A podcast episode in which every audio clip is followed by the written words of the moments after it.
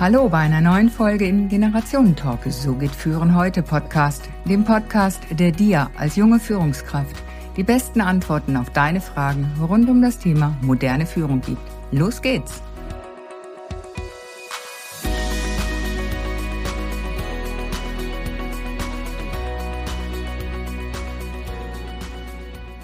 Den Mutigen gehört die Welt. So lernte ich meinen heutigen Gast vor einigen Monaten kennen. Wenn man sein Ziel erreichen will, braucht es Mut, sagt er weiter. Den Impuls, sich einmal selbstständig zu machen, hatte er bereits als Jugendlicher, denn er wollte selbst über sein Leben bestimmen. Dafür hat er von der Pike auf gelernt, sogar zwei Berufe erlernt. Seit 25 Jahren ist er in der Gastronomie tätig. Als Mann im Hintergrund ist er ganz für den Gast da, weil der Gast für ihn zählt. Als Koch verwöhnt er mit Schweizer und internationaler Küche. Damit die bis zu 500 à la carte Essen pro Tag auf den Tisch kommen, führt er bis zu 18 Mitarbeitende plus bis zu sechs Auszubildende. Insgesamt hat er bisher 25 Nachwuchstalente ausgebildet. Bei Banketten hat er mit seinem Team sogar bis zu 5000 Gäste verwöhnt. Nach fast 20 Jahren als Küchenchef im Restaurant Reithal in Zürich hat er nun wieder großen Mut bewiesen. Er hat sich in der Gastronomie einer von der Krise stark gebeutelten Branche, selbstständig gemacht. Heute spreche ich mit meinem Gast über die Zutaten seines Erfolges. Ich freue mich riesig, dass du dir heute Zeit nimmst für uns. Herzlich willkommen, Stefan Pattner. Beate.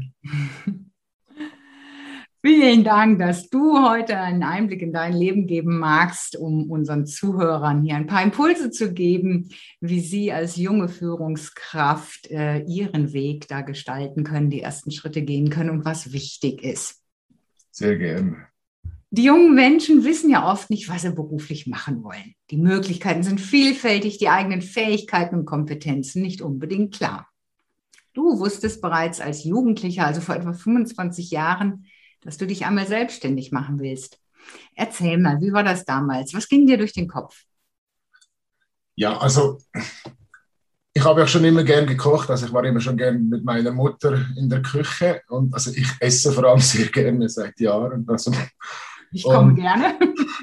und mein Vater kam von Italien in die Schweiz und hat als Metzger gearbeitet und dann habe ich gedacht, ich schaue mal in den Beruf rein, aber das war mir immer zu wenig. Und dann habe ich noch gedacht, ich lerne Koch dazu, weil ich mich selbstständig machen wollte, früher oder später. Und äh, ich habe mir auch ein Ziel gesetzt, dass ich vor 30 Küchenchef werden will.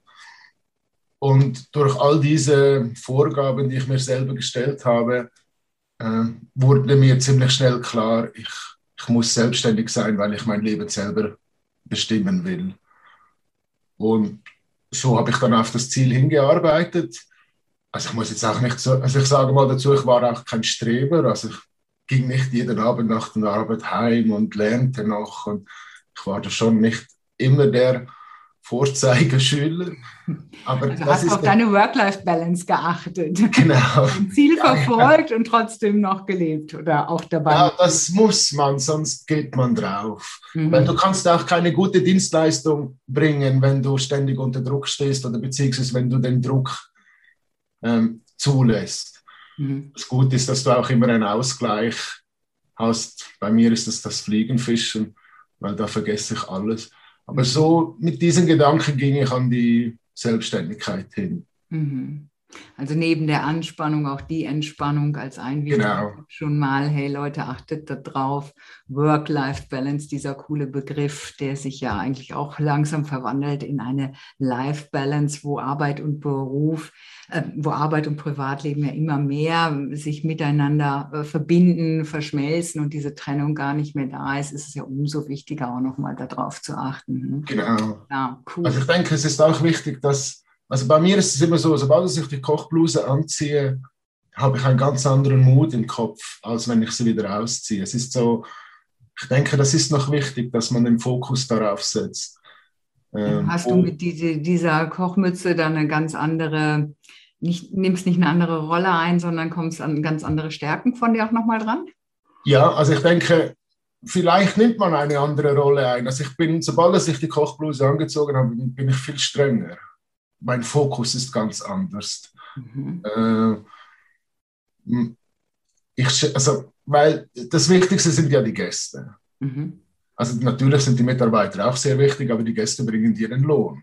Mhm. Und daher ist es wichtig, dass jeder Gast glücklich geht. Das man schafft man nicht immer, aber es, das Ziel sollte sein, den, den großen Teil der Gäste zu, zu verwöhnen und glücklich zu machen. Und das geht nur, wenn man einen gewissen Fokus auch hat. Mhm. Bei mir ist es wirklich so, wenn ich privat mit privaten Kleidern ins Restaurant gehe, kann man sehr, sehr gut reden mit mir. Wenn ich dann die Kochbluse angezogen habe, dann ist es eher streng. Mhm. Also, streng, aber im Sinne von fokussiert. Du bist klar, wo du hin willst in dem Moment mit deinem. Also ich bin immer noch fair, aber mhm. Äh, der Fokus ist halt anders, weil dann ist das, Betriebs, äh, das Betriebsinteresse sehr stark. Okay. Nun hast du ja heute dein Ziel erreicht, die Selbstständigkeit. Warum? Was hat dir da geholfen, dahin zu kommen? Also meinen großen Anteil hat meine Freundin. Wir, wir träumen den Traum schon lange. Mhm. Und ähm, es ist halt auch, also man muss sagen, man, wenn man in der Aufbauphase ist wie jetzt, hat man immer wieder mal den Moment, wo man denkt, ah scheiße, das schafft man nicht. Oder ah, so einfach gewisse Zweifel. Aber dann kommt schnell wieder, also bei mir kommt schnell wieder der Moment, ah, das wird super, das, das ist meins. Das, man merkt es auch, als ich das erste Mal den Schlüssel bekommen habe und das erste Mal die Türe aufgesperrt habe. Also ich muss ehrlich sein, da kamen mir die Tränen, weil das war, das war ein super, ein super Gefühl. Ja, ein total berührender, emotionaler Moment. Und das, denke ich, ist auch wichtig, das dann gerade ja. zuzulassen, das einfach zu genießen. Und als ja, das ist auch die Bestätigung, dass man das richtig macht, oder? Mhm. dass man auf dem richtigen Weg ist, ja. wenn es auch innerlich berührt. Oder? Ja. Und sagst du, deine, deine Freundin ist da auch ganz wichtig mit bei, also so einen starken Partner, Partnerin an der Seite, was im Team einfach leichter geht, wäre auch noch etwas ganz äh, Elementares für ähm, den Erfolg und gerade auch um sich in diesen Momenten des Zweifels, die wir ja dann alle mal haben, schaffe ich das, kriege ich das hin, den großen Berg da ähm, erklimmen, um sich da gegenseitig zu tragen und wieder in, in die Energie zu bringen. Ja, und es gibt auch die Sicherheit, dass man nicht alleine ist. Mhm. Ja, Gemeinsam ist man einfach ja. stärker. Ha? Tolles Team. Ich kann mir ja vorstellen, so Küchenchef sein ist nicht leicht. Was waren denn so deine Herausforderungen und Fehler auch am Anfang?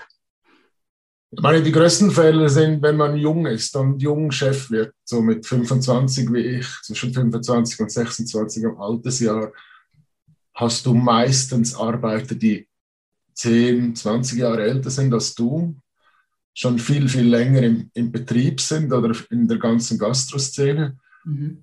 Und dass du die dann führen kannst, also dass sie dann auf dich hören, das ist, glaube das, das war eine meiner größten Hürden zu, zu ähm, erledigen, mhm. ähm, dass sie auf mich hören. Und das habe ich nur geschafft, aber ich glaube, das schafft man nur, indem dass man zeigt, dass man alles ein bisschen besser kann. Oder also es zumindest versucht. Und ein großer Punkt ist, dass man den Mitarbeitern das Gefühl gibt, dass nichts dich erschüttern kann. Also dass du wie ein Fels in der Brandung stehst, weil die Sicherheit gegenüber den Mitarbeitern und gegenüber dem Stress, den man hat, den gibt, das gibt dann die Sicherheit für die Mitarbeiter, dass du es kannst. Ich glaube, du musst halt zeigen, dass du also mein alter Chef hat immer gesagt, du musst nicht alles wissen, du musst einfach wissen, wo du nachschauen musst. Und das mhm. ist so schon auch ein bisschen meine Devise. Und halt, ja, der Fels in der Brandung ist, glaube ich, das Wichtigste, weil der Küchenchef steht ja am Pass und dort kommen die Bons und die Bestellungen und du musst dann abrufen, wer an, von welchen Seiten kalte Küche oder warme Küche das kommen muss. Mhm. Und wenn du da nicht richtig organisieren kannst, dann wird, wird dein Team unruhig und dann funktioniert überhaupt nichts mehr.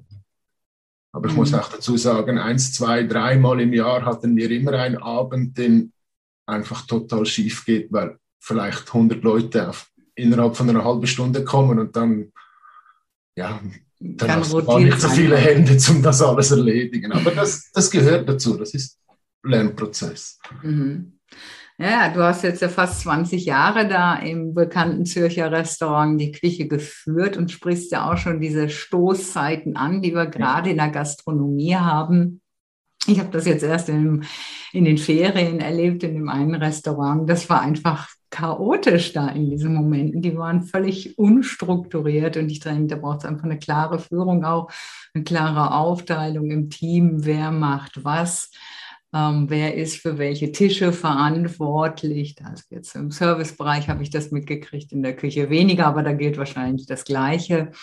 Und wenn da so jetzt bei euch 500 äh, Essen abends auf den Tisch wanderten aus der Küche heraus, wie hast du denn dann dein Team dazu gebracht, in diesen intensiven Phasen da trotzdem noch erfolgreich zusammenzuarbeiten, damit der Gast gar nichts davon mitkriegt, dass da Hektik gerade in der Küche ist? Was sind da so deine drei Tipps für unsere Zuhörer?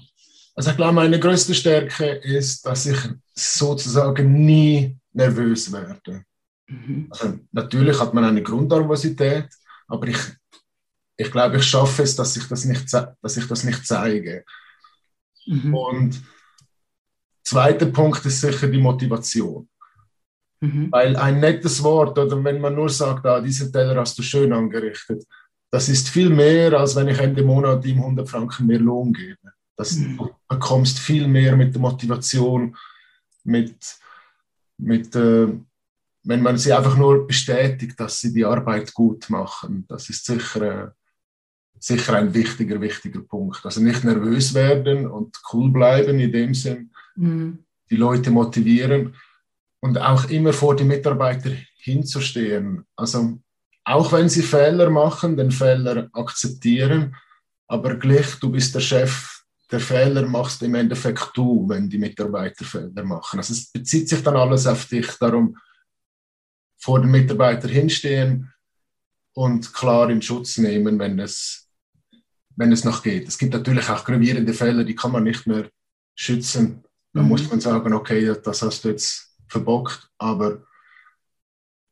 Zusammenscheißen ist nie, also zusammenstauchen ist nie eine gute Idee. Mhm. Also man muss manchmal, aber auch wenn man das gemacht hat, eine halbe Stunde, Stunde später, die Person nochmal rausnehmen und mit ruhigen Worten die ganze Situation nochmal überarbeiten, schauen, wie man das besser mhm. macht kann oder den Fehler total verhindern. Mhm. Du sprichst jetzt diesen Umgang miteinander in diesen stressigen Situationen ja. an und auch so die Feedback-Kultur. Aber ganz kurz noch zu deiner Nervosität, die habe ich ja als, als, Trainerin auch oder wenn ich dann halt vor Menschen stehe äh, und spreche, diese Grundnervosität so ein bisschen ist ja da, dieses Lampenfieber. Und da fällt mir so ein schöner Spruch ein, Herzklopfen ist der Applaus deines Körpers für das Verlassen der Komfortzone. Ebene. Und ich denke, das ist es, was es ist, nämlich, dass wir uns da weiterentwickeln und da draußen außerhalb der Komfortzone einfach wachsen. Ähm, du sagst schon so, dieses ruhig bleiben, der Fels in der Brandung sein, auch sich vor seine Mitarbeiter hinstellen und für sie einstehen, höre ich damit raus, die Feedback-Kultur. Ähm, wie erlebst du das denn auch heute? Was ist nochmal wichtig äh, zu sagen? Ähm, Gerade so in der Küche wird es ja dann wahrscheinlich der Ton auch mal etwas robuster, härter, mhm. nicht immer ganz so freundlich. Und das passiert uns allen ja auch mal im Eifer des Gefechts, rutscht was raus und dann merken wir nachher, ach, so wollte ich es vielleicht auch gar nicht sagen. Und wie gehst du dann damit um, wenn dir mal sowas passiert? Wo du sozusagen also, die Mitarbeitenden anschnauzt.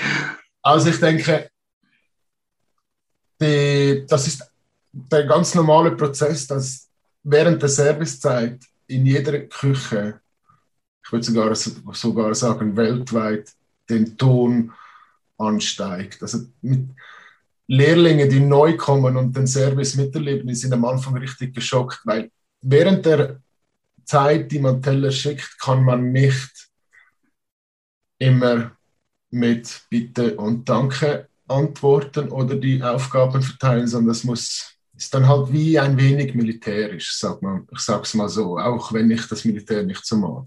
Mhm. Aber man muss klare Befehle geben und klare Angaben machen, sonst kommst du einfach total in Stress. Mhm. Klare Befehle, vielleicht nicht, aber klare Anweisungen, ja. sagen wir es mal so. Eine klare Kommunikation auf jeden Fall. Was machst du im Vorfeld?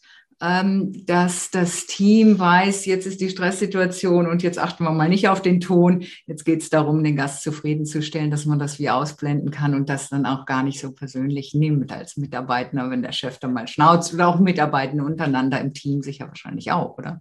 Ja, das kommt ja auch vor. Und dann, also wenn, wenn sie untereinander streiten oder untereinander nicht höflich zueinander sind, dann gehe ich sicher immer dazwischen, wenn die Zeit es zulässt und sonst nach dem Service. Mhm. Weil ich habe immer probiert, mein Team zu führen wie eine Familie. Also mhm. ich bin der Vater, halt der klassische Familienaufbau, ich bin der Vater und ihr seid meine Familienmitglieder, weil während der Zeit, die man produziert, ist es, war es in meiner Küche immer sehr entspannt. Mhm. Aber als wenn dann es halb zwölf wird mittags oder sechs Uhr abends, dann weiß jeder, jetzt geht der Service los, jetzt wird nicht mehr geredet, jetzt ist die Konzentration da. Mhm. Und ich glaube, das macht einen guten Küchenchef auch aus, dass er nicht in die, dieser Zeit, die nicht so stressig ist, dass man dort die Mitarbeiter auch ein bisschen Freiräume gibt. Sie können mal reden, was hast du gemacht am Samstag oder was machst du heute noch oder Hast du den Film gesehen? Einfach, wenn sie ganz normale Gespräche führen wie eine Familie zu Hause oder wie unter Freunden. Einfach den Zeitpunkt, dass es losgeht mit dem Service, musst du als Küchenchef dann nochmal sagen, Jungs, Mädels, jetzt geht's los. Und dann sollte der Fokus dann nur noch auf sozusagen auf die Gäste sein, mhm. auf den Job, den ich machen muss. Mhm. Also im Vorfeld dieses Fundament bauen, stärken, ähm, durch menschlich sich begegnen, einfach auch mal über Persönliches sprechen und Unverfängliches, ähm, über Alltagsgeschichten, was auch immer, um so die Beziehung zu stärken, weil eine gestärkte Beziehung hält auch mal einen Sturm aus. Das ist so, das ja. Ist so, ja. Nun heißt es ja, gute Leute sind schwierig zu finden. In der Gastronomie mit den Arbeitszeiten und Gehältern will doch keiner mehr arbeiten. Solche Aussagen haben wir ja alle schon gehört. Was sind deine Zutaten, um Mitarbeitende zu finden und vor allen Dingen zu halten? Ja, was ist da für dich auch nochmal die wichtige Erkenntnis für die Zusammenarbeit zwischen Führungskraft und Mitarbeitenden? Also ich kann nachvollziehen, was du jetzt gesagt hast, dass man in der Gastronomie nicht so gut verdient. Also sicher ist es nicht so bezahlt wie auf der Bank.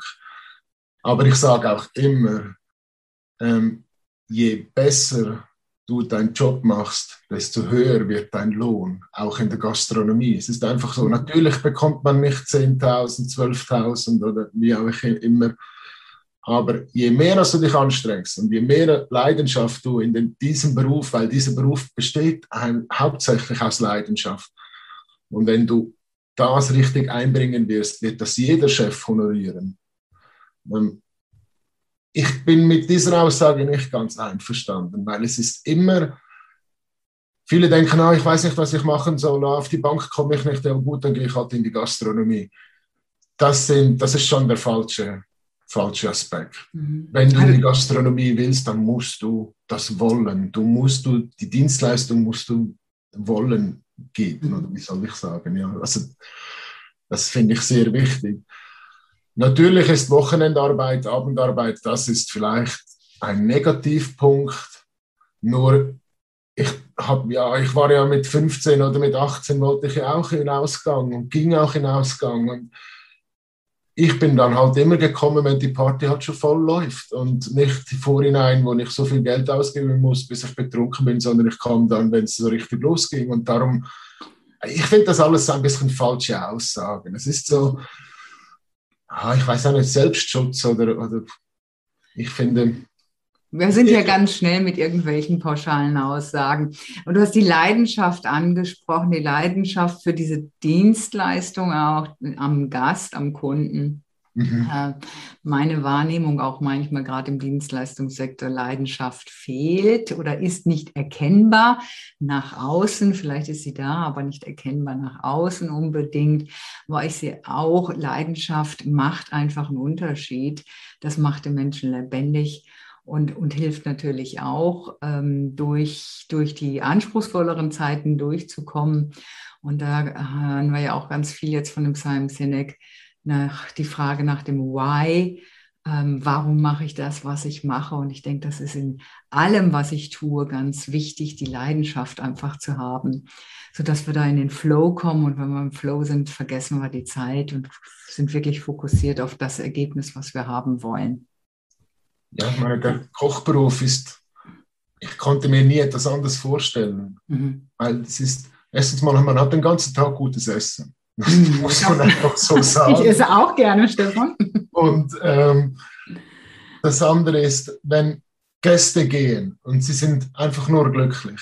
Ich glaube, es gibt kein Honorar, das das, also das Gefühl dir geben kann. Mhm. Also wenn ich auf der Bank bin und 25.000 im Monat verdiene, dann denke ich, ah super, ich kann mir einen Porsche leisten oder was auch immer. Aber das Gefühl, wenn der Gast sagt, ah Mann, ich komme wieder, das war so super. Also für mich gibt es nichts Schöneres. Also es ist wie das Lebenselixier.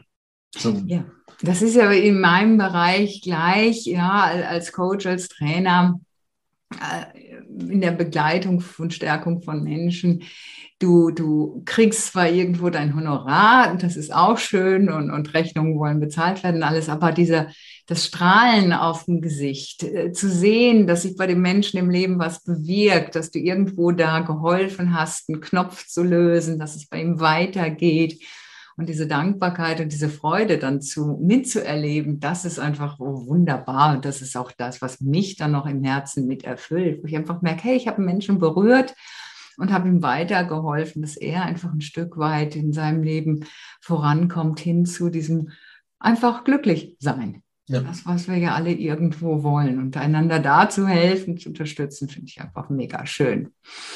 Du hast ja auch 25 Nachwuchstalente ausgebildet in den Jahren. Ja. Das heißt, junge Menschen, in diesem Wandel von Schule ins Berufsleben, was ja schon mal ein großer Schritt ist, mhm. da ähm, sie aufgenommen, sie begleitet in den ersten Jahren. Lass uns mal teilhaben. Wie ist es denn so, wenn du die jungen Menschen da so übernimmst von der Schule bis hin zum Abschluss? Wie war das denn auch so gerade vielleicht beim ersten Mal? der erste Azubi hat seine Prüfung erfolgreich abgeschlossen. Ja, also das war die beste Bestätigung, dass ich alles richtig mache, weil er hat sehr gut abgeschlossen mit 5-2. Wow, ich dazu sagen, alle Lehrlinge schließen, also 90, 99 Prozent haben um die, um die Note 5 abgeschlossen, die Hälfte drüber. Nur einer musste zweimal gehen und der hat dann einen 4-1, aber ist auch egal. Das mhm. kommt vor. Also bei 25 finde ich das keine schlechte Quote. Ich finde das ein sehr gutes Resultat. Das spricht für und, dich, für deine Kompetenz als Koch. Ja, auch mein Team. Also ich mache nicht alles alleine, aber das Team hat ja auch einen mhm. Einfluss auf, ja. auf die Ausbildung.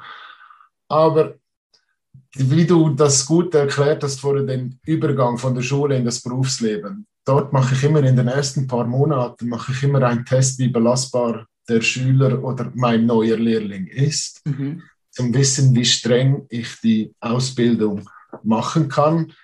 Weil ich finde, je strenger ich das machen kann, desto belastbarer sind sie, wenn sie gehen nach drei Jahren. Mhm. Also das habe ich jetzt immer so gemerkt. Ich bekomme auch die Rückmeldung von den Küchenchefs, an denen ich meine Lehrling weitergebe. Und die sagen, also 90 Prozent haben gesagt, ja, wenn sie von dir kommen, dann muss ich gar nichts mehr machen, dann weiß ich, dass das funktioniert und das wow. ist natürlich super. Natürlich haben sie auch mit der Reithalle lernen die Lehrlinge mit Stress umzugehen, weil wenn du am Abend alleine kalte Küche machst und 450 Salate anrichten musst, dann weißt du, was du am Abend gemacht hast. Also mhm. wenn du in der Reithalle bei mir bestehen konntest, dann habe ich nie ein Problem gesehen, egal wohin du gehst. Das eine ging auf das Schiff und er ist immer noch dort und viele gingen auch in gute, also wir sind, waren auch ein gutes Restaurant, aber in äh, Luxusläden, in, in die Sternegastronomie. Mhm. Andere gingen in die Systemgastronomie. Also, also warst du ein super Sprungbrett für diese jungen ja. Menschen, um da genau. hinaus in die Welt ihren Weg äh, zu gehen.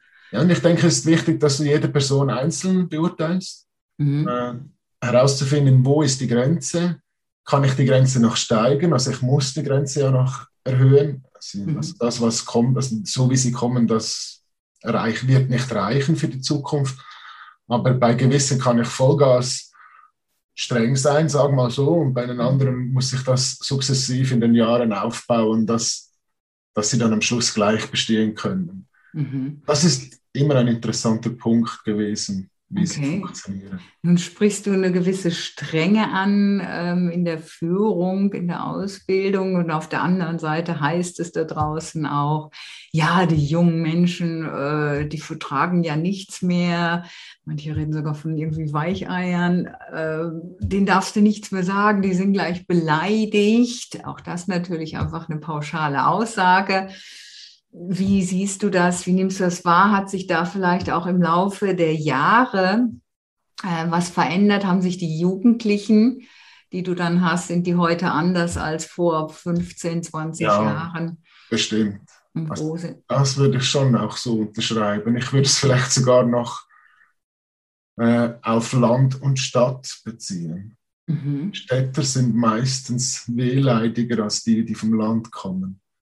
Okay. Also also da müsste man mal eine Studie machen mit 5000 Lehrlingen, aber mit, mit meinem 25 würde ich sagen, dass die Städter eher schneller zum Mutter rennen und sagen, ah, heute war der Chef nicht so toll und hat mich zusammengestaucht, okay. als die, die vom Land kommen. Und ich glaube, das hat mehr damit zu tun, dass äh, Jugendliche auf dem Land mehr arbeiten müssen zu Hause oder mehr Aufgaben zu Hause erledigen müssen als Städter.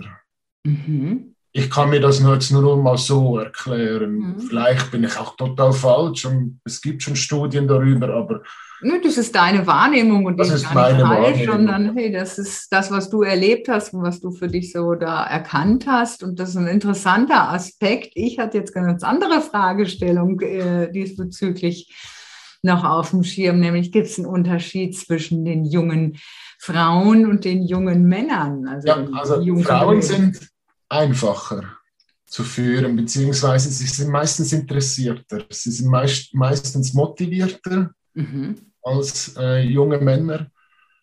Ähm, sie sind auch zu 90 Prozent anständiger als, das ist einfach so. Frauen sind lieber, als einfacher zu führen, würde ich mal sagen. Okay. Ähm, liegt vielleicht einfach noch daran, dass es so die letzten Jahre der Pubertät sind. Ich meine, so mit, mit 16 etwa kommen die ja, starten die in die Ausbildung. Da sind wir ja eigentlich auch noch manchmal mitten in der Pubertät. Ja, also vor allem Männer oder junge Männer sind mhm. dann immer noch voll pubertierend meistens. Und Mädchen sind ja dann schon, die kommen ja meistens früher in die Pubertät und ja. sind dann meistens schon ein wenig erwachsener als die jungen Männer. Ja, meine Studienobjekte sind dann meine Kinder. Meine Tochter ist da auch echt weiter und, und schneller als jetzt mein Sohn. Der genießt das Hotel Mama auch noch ganz kräftig. Aber ich denke, das mit der Belastbarkeit hat das nicht viel zu tun. Es gibt hm. viele jugendliche Männer, die belastbarer sind als, als Mädchen. Aber belastbar in Bezug auf was? Belastbar in Bezug auf, auf, auf mental, mental gesehen, oder? Ja, mentale Stärke. Also, dass sie besser mit dem Stress oder mit dem Druck umgehen möchten, können. Ähm, aber pauschal würde ich jetzt das nicht sagen. Ich würde eher sagen, Mädchen sind einfacher zu führen am Anfang.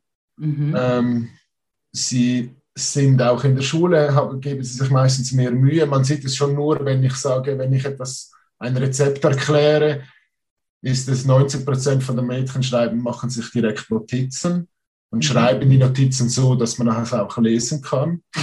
Das ist ja immer noch ein Thema. Und jugendliche Männer haben meistens eine Sauschrift. Also brauchen. Aber in digitalen Zeiten wird doch einfach eine Kopie gemacht vom Rezept oder bei Google recherchiert. Ähm, ja, aber die meisten Rezepte, also viele Rezepte von mir sind auch in meinem Kopf. Und wenn ich meine Kopfrezepte gebe, dann erwarte ich eigentlich, dass sie diese aufschreiben, weil die ja nirgends aufgeschrieben sind, außer in meinem Buch zu Hause. Mhm. Und das ist etwas, was ich jedem Jungkoch mitgeben kann. Schreibt alles auf, was euer Chef euch gibt. Weil wenn man zwei Jahre vom Betrieb weg ist, denkt man, ah, ich kenne das Rezept noch und du hast es vielleicht jeden Tag gemacht, aber nach zwei Jahren hast du keinen Plan mehr. Und so ist es mir auch gegangen und darum ist es mir wichtig, dass Jugendliche vor allem die Rezepte, die aus meinem Kopf kommen, dass sie das aufschreiben. Und bei den Damen ist es so, dass sie eigentlich von sich selber aus das aufschreiben. Das hat für mich auch immer etwas mit Interesse zu tun. Mhm. Äh, aber es muss, es mu muss nicht heißen, dass junge Männer nicht das Interesse haben, sondern einfach, dass sie denken, oh, ich kann das ja sowieso. So das mhm. das männliche Gehabe. Mir kann nichts passieren. So in dem Sinne. Ja, aber wahrscheinlich hatten auch unsere Eltern ihre Sorgen, ähm, wie was denn aus den Kindern wird. Und insofern aus uns ist auch was geworden, was. Gutes. Ich glaube, wir sind keine Zumutung für die Welt. Der Spruch kommt von, von, von, meinem Vater auch immer. Du musst, du musst das und das machen, konzentrieren. Und mhm. Sonst wird nichts aus dir. Und jetzt ist er total stolz. Also, ja, man schön, muss auch seinen eigenen Weg gehen und man braucht auch äh, die Stellen, die man umfällt und, und merkt, ach, das war jetzt nicht so toll. Und, und aus, die, aus man lernt nur aus den Fehlern, man lernt nicht aus dem, was man kann. Also das, die Fehler bringen einen weiter. Wenn ich Fehler bringen einen dann weiter, wenn wir sie reflektieren. Ja, wenn ich merke, okay, mhm. das war ein Fehler, ja, und wenn du jetzt merkst, so in der Zusammenarbeit mit deinen Mitarbeitern, ui, da habe ich vielleicht einen Fehler gemacht, wie gehst du als Chef dann damit um? Früher ganz anders als jetzt. Früher, wenn ich Fehler gemacht habe, kam immer der Spruch, ich mache keinen Fehler, ich bin der Chef. Okay. Das war ein sehr falscher Spruch. ja, habe ich sehr schnell gemerkt, dass das nicht so geht. Mhm. Äh, ich stehe einfach vorhin und sage, Jungs, sorry, das war mein Bock, das war nicht euer Problem, äh, ich will es jetzt so. Oder wir machen es jetzt so. Oder habt ihr eine Problemlösung? Möchtet ihr mir sagen, wie ihr es machen wollt? Dann können wir darüber diskutieren. Mhm. Äh, also ich, am Anfang habe ich sicher, also ich habe auch vieles alleine gemacht, weil ich dachte, wenn ich es mache, ist es so, wie ich es will. Aber das ist auch kein guter Chef. Also das ist schlechte Führung. Sondern die gute Führung ist, abzugeben und dann kontrollieren. Und halt, Braucht es das noch, das Kontrollieren? ja, ja, also ich, ich denke, das ist das A und O. Mhm. Ähm, Kontrolle ist ja der Gegenspieler von Vertrauen. Wie stehst du dann zu Vertrauen? Ja, ja Vertrauen ist gut, Kontrolle ist besser. Das ist ein Bespruch. Ähm, es ist so, dass du ja nicht objektiv kontrollieren musst. Also du musst ja nicht hinter der Schulter stehen und ständig über die Schulter schauen und sagen, ah, weil dann verlierst du das Vertrauen zum Mitarbeiter. Mhm. Aber zum Beispiel, wenn der Mitarbeiter Gemüse schneiden muss, exakte Gemüsewürfel zum Beispiel, und er verräumt die dann im Frigo, dann kannst du als Chef einfach mal gehen und schauen, ist das so, wie du es willst.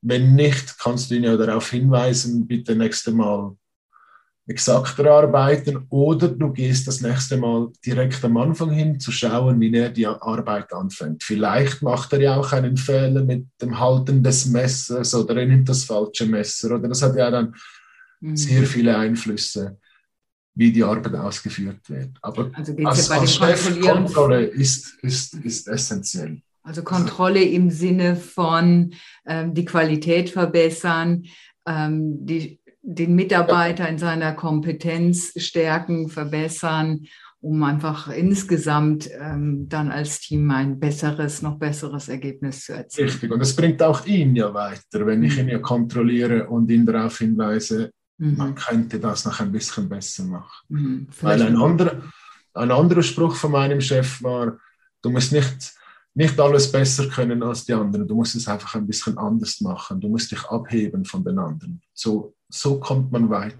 Mhm. So wie ich damals sagte, die fünf A's, gell? Erinnerst ja. du dich? Fünf A's. Genau. Angenehm anders als alle anderen. Genau. Ja, cool. Welche Rückmeldung auf deine Arbeit hat dich denn bisher am meisten berührt? Positiv wie negativ? Also die Rückmeldung ist so, wenn mein Big Boss gekommen ist und mir auf die Schulter geklopft hat und gesagt, ja, heute zum Beispiel Silvester. Oder Silvester ist das der einzige Abend, an dem ich eigentlich nervös wurde. Äh, außer beim 5000er Bankett. Dort wurde ich mehrmals nervös beim Zusammenrechnen der Lebensmittel. Weil es, es war eine Menge unvorstellbar. Ja, Aber du hast Regel, erzählt, wie viel das war. Also wirklich also unvorstellbar. 12.000 Franken Einkauf ist schon, schon okay. Mhm. Ähm, Silvester ist sicher der Punkt, dass ich, war ich immer nervös, weil es waren ungefähr 750 Teller in, innerhalb von zwei bis drei Stunden und das, da muss alles nahtlos äh, zusammenstimmen. Und, und wenn dann der Chef gekommen ist und mir auf die Schulter geklopft hat und gesagt, das hast du gut gemacht, das denke ich, das ist sicher äh, ein positiver oder einer der positiven Aspekte in meinem Berufsleben. Und negativ ist meistens oder ist eigentlich, wenn ich Lehrlinge, ich habe ja auch Lehrlinge übernommen von der Stadt Zürich, also da hat mich die Schule angerufen und mich gefragt, sie haben da einen schwierigen Lehrling, vielleicht drogenabhängig oder halt Lernschwächen und so. Und wenn ich dann die Lehrlinge übernommen habe und dann es nicht geschafft habe, die Lehrlinge umzupolen, das hat mich meistens immer sehr betroffen oder sehr berührt. Mhm. Also ich hatte zum Beispiel einen Lehrling, der hat mit seinen Kollegen einen Deal rausgenommen und am nächsten Morgen stand die Polizei in der Küche, weil er den Ausweis verloren hat am Tatort, was ja nicht gerade geschickt ist. Mhm. Und dann kam die Polizei am Morgen und nahm ihn mit. Und er ging dann total, also er stürzte total ab. Und ungefähr vor sieben Jahren kam er wieder in die Reithalle und hat gesagt, als er im Gefängnis saß, hat er immer meine Stimme gehört oder immer wieder meine Stimme, dass man sich zusammenreißen muss, dass man ein Ziel haben sollte, äh, mhm. es zu probieren zu erreichen. Und er kam und hat sich dann bei mir bedankt, weil er hat die Metzgerlehre angefangen mit 23 und hat es jetzt eigentlich geschafft. Das ist dann wieder positiv, aber zuerst war es sehr, sehr niederschlagend, wenn man, mhm. ja, wenn die Polizei im Restaurant oder in der Küche steht, ist nicht so toll, wenn sie einen ja. 16-jährigen Jugendlichen mitnehmen. Das ja, klar. Doch, glaube so aber man, ich bin schon 25 Jahre in der Gastronomie, da gibt es immer wieder positive und negative mhm. Punkte. Also meine sicher der tiefste Punkt war jetzt das mit der Reithalle, dass, ich, dass wir das nicht bekommen haben. Das war sicher der Niederschlag schlechthin. Mhm. Ja, das war dein, dein Ziel, ähm, für ja. die Selbstständigkeit, die Reithalle zu übernehmen, mit deinem Team das weiterzuführen. Genau. Wie bist du denn mit diesem Tiefschlag umgegangen, der in dem Moment ja negativ dann bewertet wird für uns, aber der sich ja auch gewandelt hat? Also ich bin damit umgegangen, dass ich jetzt selbstständig bin. Also das ist so das, das Endprodukt. Aber nach der Absage, also ein Monat lang, ah, das war schon, es war extrem hart. Ich meine, du arbeitest 20 Jahre auf das Ziel hin, du hast ein Konzept geschrieben mit 80 Seiten, du hast gute Partner hinter dir mit Geld. Äh, Im Prinzip hast du eigentlich alles perfekt vorbereitet und dann am Schluss, nee, das war schon, vor allem die Begründung war ja so relativ, aber ist auch egal, das muss man jetzt nicht nach breit treten. Mhm. Aber das, das war, glaube ich, einer der meiner schlimmsten Momente in meinem Leben, zum, aus diesem Loch wieder herauszukommen. Und, und wie hast du das geschafft, aus diesem Loch rauszukommen? irgendwann stand ich mal wieder vor dem Spiegel und habe gesagt, Stefan, jetzt reicht's. Jetzt ist genug geweint, jetzt ist genug gehasst, jetzt, jetzt geht's wieder aufwärts. Es bringt dich nicht weiter, was du jetzt im Moment machst. Und dann kam glücklicherweise ein Telefon etwa drei Wochen später vom, von dem Besitzer des Riffraffs und sie haben dann mit uns geredet und sie haben gehört, dass wir etwas suchen und das war dann wieder wie von 0 auf 100 wieder bam, los geht's. Ja. ja, aber da hast du jetzt gerade etwas Wichtiges angesprochen, was ich auch schon oft erlebt habe, dieses sich selbst dann mal anschauen. Hey, Mädel, hey, Junge, was machst du da eigentlich gerade? Und jetzt ist fertig. Ich sage auch dann gern meinen Coaches, weinen, traurig sein, wütend sein, was auch immer, diese negativen Gefühle zulassen, die sind wichtig, die braucht es genauso, nur dann können wir auch die Freude und die positiven Gefühle wirklich nehmen. Also die auch zulassen, aber hey, gib denen doch einfach ein Zeitfenster. So, jetzt bin ich eine Stunde traurig, jetzt bin ich ja drei Tage traurig oder wütend oder stinkig, was auch immer. Gib denen einfach einen Zeitraum und sag, hey, und dann ist fertig. Und jetzt ja. ist gut und jetzt schließen wir das ab und jetzt wenden wir uns wieder dem anderen zu, da wo wir hinwollen. Ja, es ist auch, äh, ich habe mir dann immer die Frage gestellt, bringt dich die Situation, die du jetzt im Moment hast, bringt die dich weiter oder nicht? Mhm. Äh, was macht die Situation mit dir? Und meine, das mit dem Spiegel, ich, ich sage das immer meinen Lehrlingen vor der Abschlussprüfung steht vor dem Spiegel und sagt, ich schaffe das. Und scha schaut euch wirklich in die Augen. Es klingt jetzt so esoterisch oder was auch immer. Aber nee, nee, das ist Pippi Langstrumpf. Das, ja, zum Pippi Langstrumpf hat auch uns gesagt, das kann ich nicht, das habe ich noch nie gemacht, also kann ich das. ja, genau. Die Schweden zeigen es vor. Nein, ich denke, wenn man sich bewusst in die Augen schaut und wirklich bewusst sich auch in die Seele schaut und sagt, diese Situation bringt einen nicht weiter, jetzt ist genug geweint, jetzt geht es wieder los. Ich glaube, das ist sehr wichtig. Es ist auch für das Selbstvertrauen oder für, ja, doch für das Selbstvertrauen sehr wichtig, dass man mhm. das, dass man sich aus dem eigenen Loch herausholt.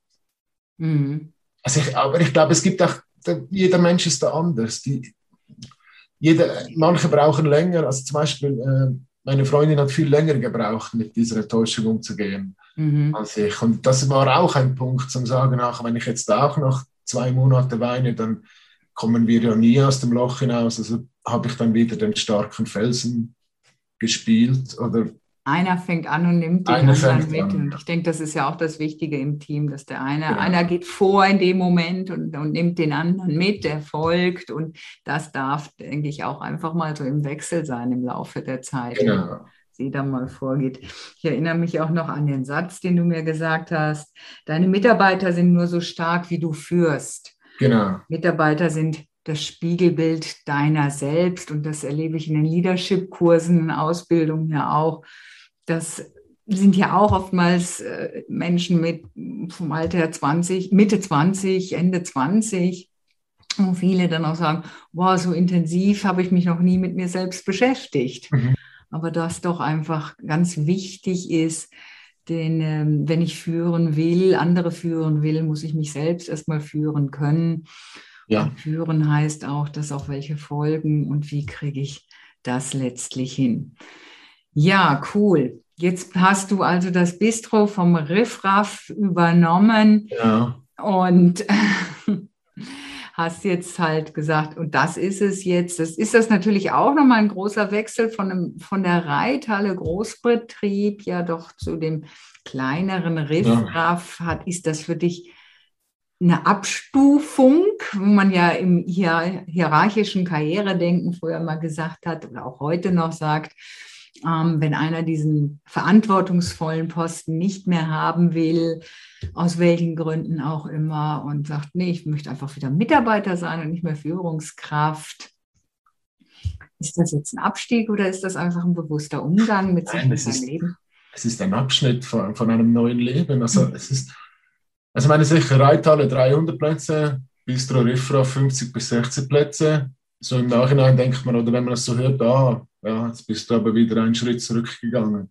Würde ich sagen, nee, weil es ein ganz neuer Schritt ist. Erstens mal habe ich total alleine die Verantwortung, also natürlich mit meinen zwei Partnern, aber ähm, es ist dein eigenes. Alles, was du machst, hat direkte, äh, direkte äh, gib mir rasch das Wort. Auswirkung? Auswirkung, genau, Auswirkung auf das, was du äh, einfach was es dann ist. Mhm. Und nein, ich denke nicht, das ist einfach ein neuer Lebensabschnitt. Also ist, ich, meine, ich muss auch dazu sagen, wir wollten ja ein klassisches Restaurant eröffnen. Mhm. Und dann kam das Telefon vom Bistro, vom Riffraff. Und dann haben wir gedacht, ja, es ist vielleicht nicht in erster Linie genau das, was wir wollten, sondern jetzt machen wir ein ganz anderes Konzept mit kleinen Tellern und du kannst aber auch eine Hauptspeise dir selber zusammenstellen das Ziel ist es natürlich im Bistro Riffraff, dass es mit dem Kino gekoppelt ist, muss es sehr schnell gehen. Also ich mhm. kann da nicht sieben Gänge kochen, so wie die vorher, ähm, weil das ist das falsche Kon Konzept. Es muss schnell gehen, gut sein und frisch sein und, und ich sehe das überhaupt nicht als einen Rückschritt, sondern eher als einen Fortschritt, weil ich habe den Schlüssel. Es ist mein Laden. Und genau, es ist einfach ein neues Kapitel in deinem Lebensbuch. Genau. Und ich sage auch immer, alles, was ich bisher erlebt habe, hat mich zu dem Menschen gemacht, der ich heute bin. Ja. Und ja, ich denke, damit können wir ganz zufrieden sein. Und ja, ich denke auch. Also ich, ich wünsche dir für diese neue Aufgabe ganz, ganz viel Glück, Erfolg, Zufriedenheit auch. Und liebe Zuhörer, wenn ihr euch mal kulinarisch verwöhnen lassen wollt vom Stefan, dann kommt doch vorbei im Riffraff. Coole Filme gibt es da wohl auch noch, habe ich mir ja, sagen lassen. Vielen Dank, Stefan, für deinen Einblick, ja. deinen Weg voller Mut, voller Veränderungen und Entscheidungen. Und wir freuen uns dann auf das leckere Essen bei dir im Restaurant. Ja. Herzlichen Dank. Herzlich willkommen.